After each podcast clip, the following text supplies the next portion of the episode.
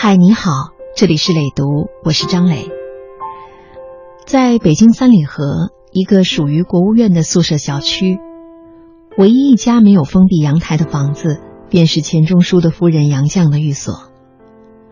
他说，这是为了坐在屋里能够看到一片蓝天。十二月十九号是钱钟书先生去世十七周年的日子，所以今天的磊读跟你说一说钱钟书和杨绛。从一九七七年他们一家人搬到三里河，就再也没有离开过这里。这个家如今只剩下杨绛这个一百零四岁的老人。杨绛曾说：“我做过各种工作，大学教授。”中学校长兼高中三年级的英语教师，为阔小姐补习功课，还是喜剧、散文及短篇小说作者等等。但每项工作都是暂时的，只有一件事终身不改。我一生是钱钟书生命中的杨绛。这是一项非常艰巨的工作，常使我感到人生实苦，但苦虽苦，也很有意思。钱钟书承认他婚姻美满，可见我的终身大事业很成功。虽然耗去了我不少心力体力，不算冤枉。钱钟书的天性没受压迫，没受损伤，我保全了他的天真、淘气和痴气，这是不容易的。钱钟书先生一九九八年十二月十九号去世。而他和杨绛唯一的女儿钱院，先于父亲一年病逝。前院的第一任丈夫王德一和前院同是北师大同事，一九七零年文革期间自杀。前院与第二任丈夫杨伟成婚后并无子女。今天，我们就通过杨绛先生的文字，来读这一家人。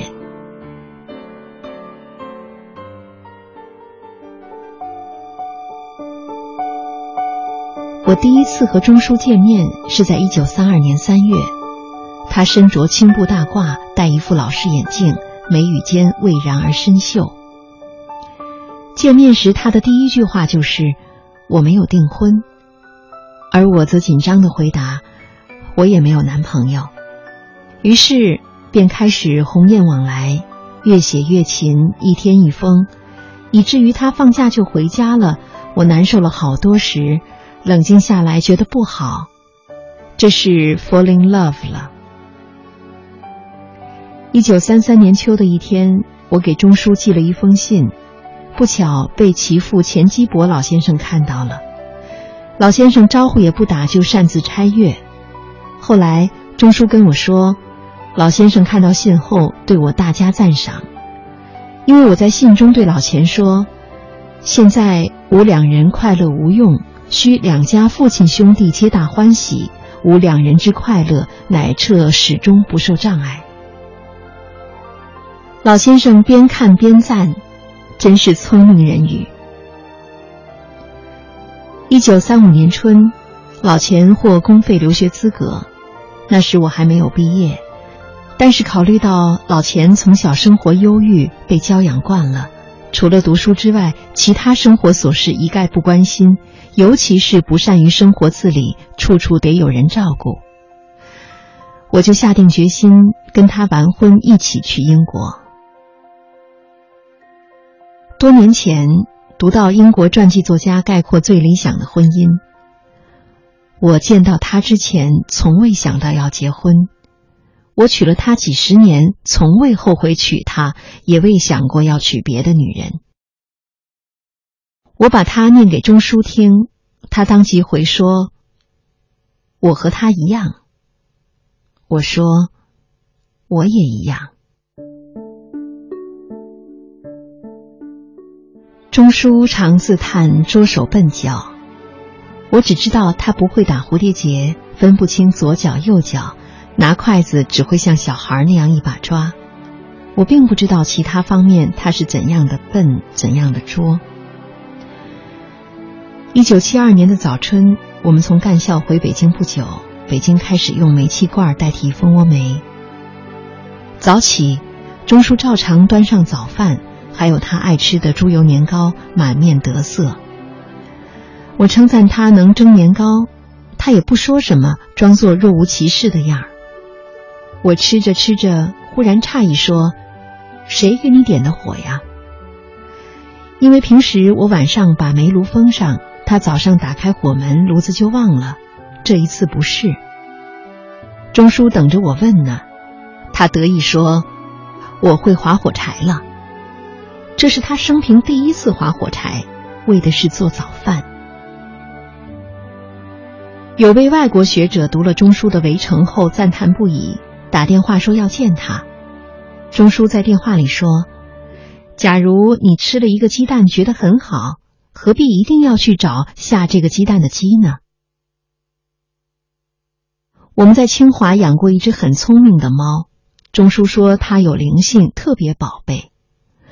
猫长大了，半夜和别的猫打架，钟书特备长竹竿一支，倚在门口。不管多冷的天，听见猫叫闹，就急忙从热被窝里出来，拿了竹竿赶出去帮自己的猫打架。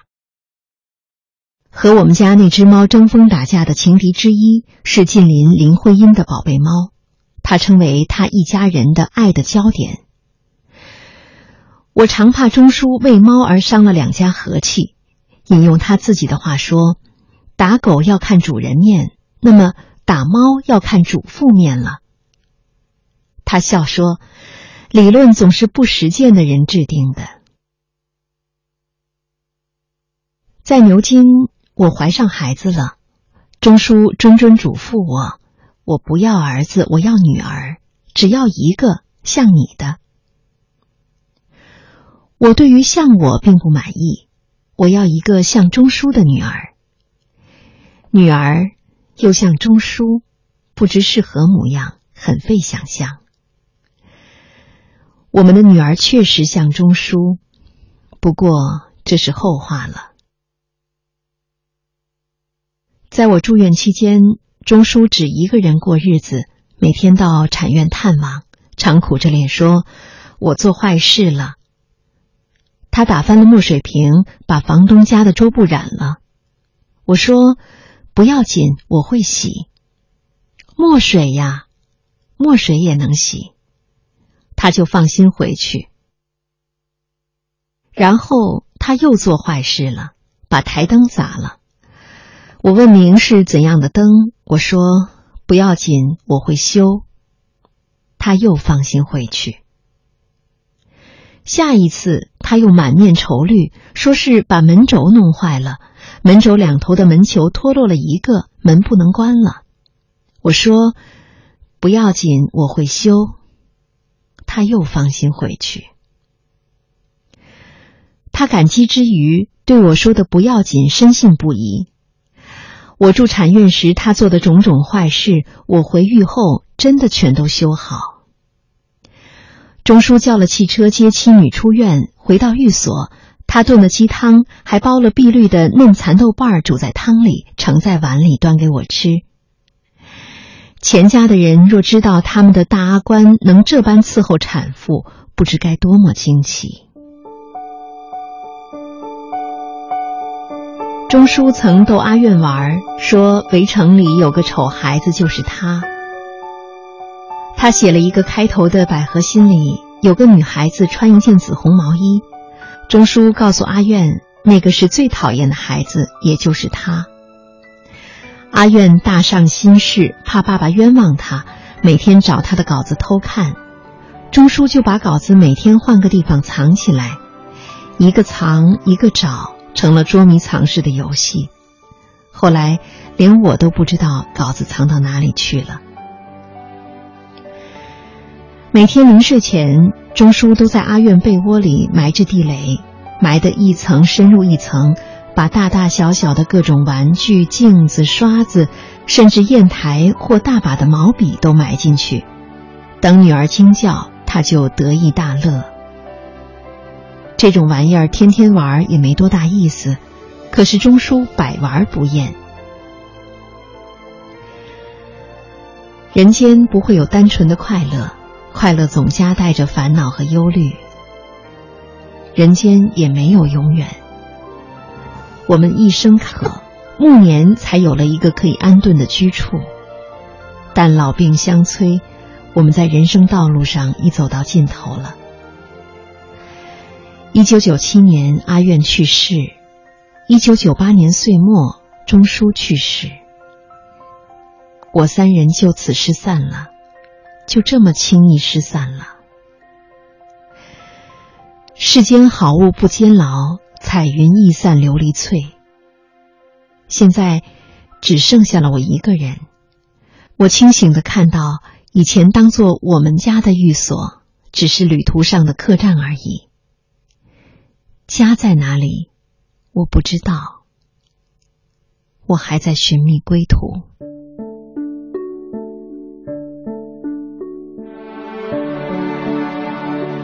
我是在父亲的引导下开始迷恋读书的，无论是中英文的都拿来啃，慢慢的读书成了我最大的爱好。一次，父亲问我：“阿季，三天不让你看书，你怎么样？”我说：“不好过。”一星期不让你看呢？我答：“一星期都白活了。”我和谁都不争，和谁争我都不屑。我爱大自然，其次就是艺术。我双手烤着生命之火取暖，火萎了，我也准备走了。这是我早年翻译英国诗人兰德的诗句。中书病中，我只求比他多活一年。照顾人男不如女。我尽力保养自己，征求夫在先，妻在后，错了次序就糟糕了。钟书走时一眼未和好，我附到他耳边说：“你放心，有我呢。”媒体说我内心沉稳和强大，其实钟书逃走了，我也想逃走，但是逃到哪里去呢？我压根儿不能逃，得留在人世间打扫现场，尽我应尽的责任。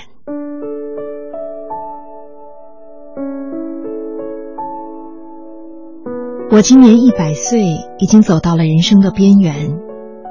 我无法确知自己还能走多远，寿命是不由自主的，但我很清楚，我快回家了。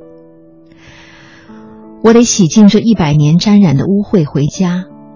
我没有登泰山而小天下之感，只在自己的小天地里过平静的生活。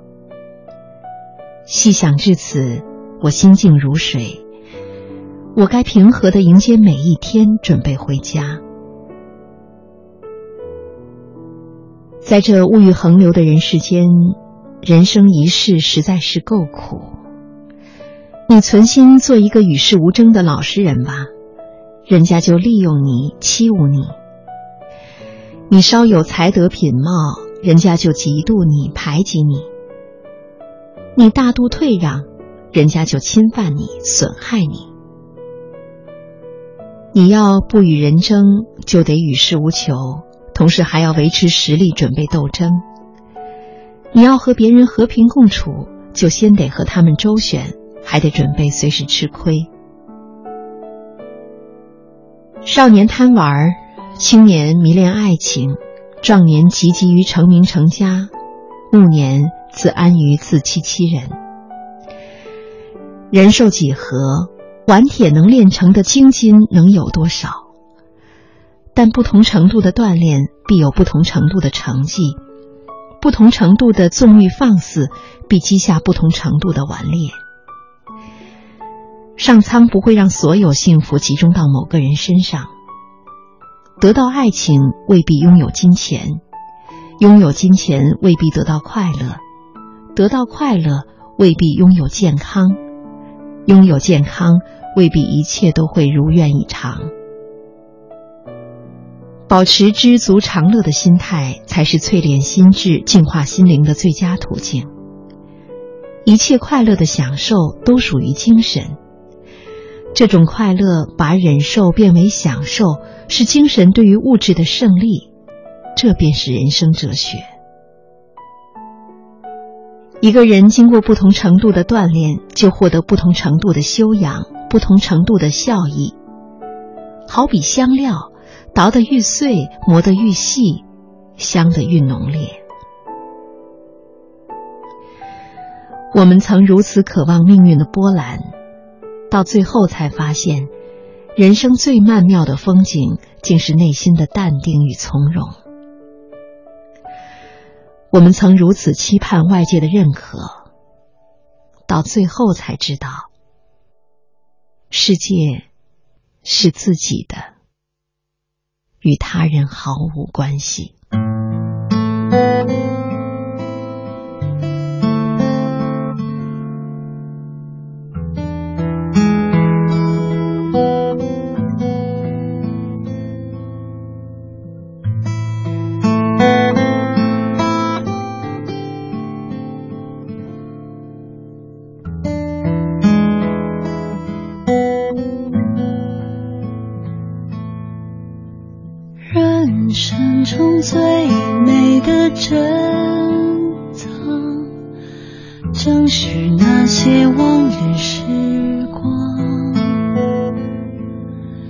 虽然穷的只剩下快乐，身上穿着旧衣裳。海拉尔多雪的冬天，传来三套彻底歌唱。一鸣河畔温柔。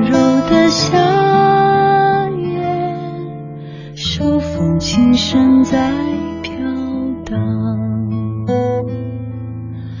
如今我们变了模样，为了生活天天奔忙，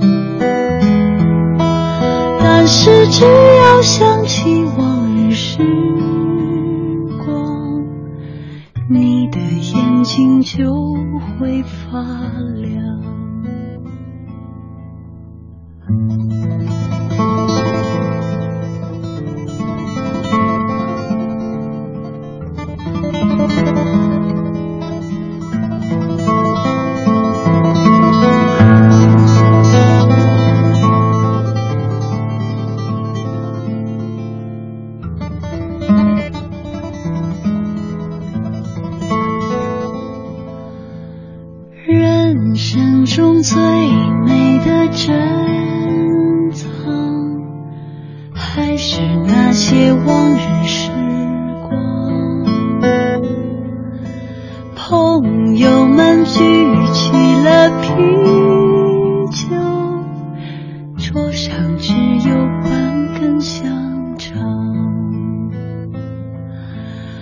我们曾是最好的伙伴共同分享欢乐悲伤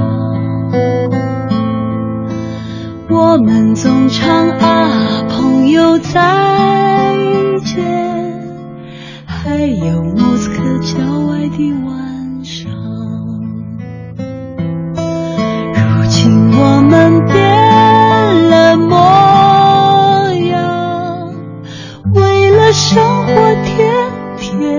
奔忙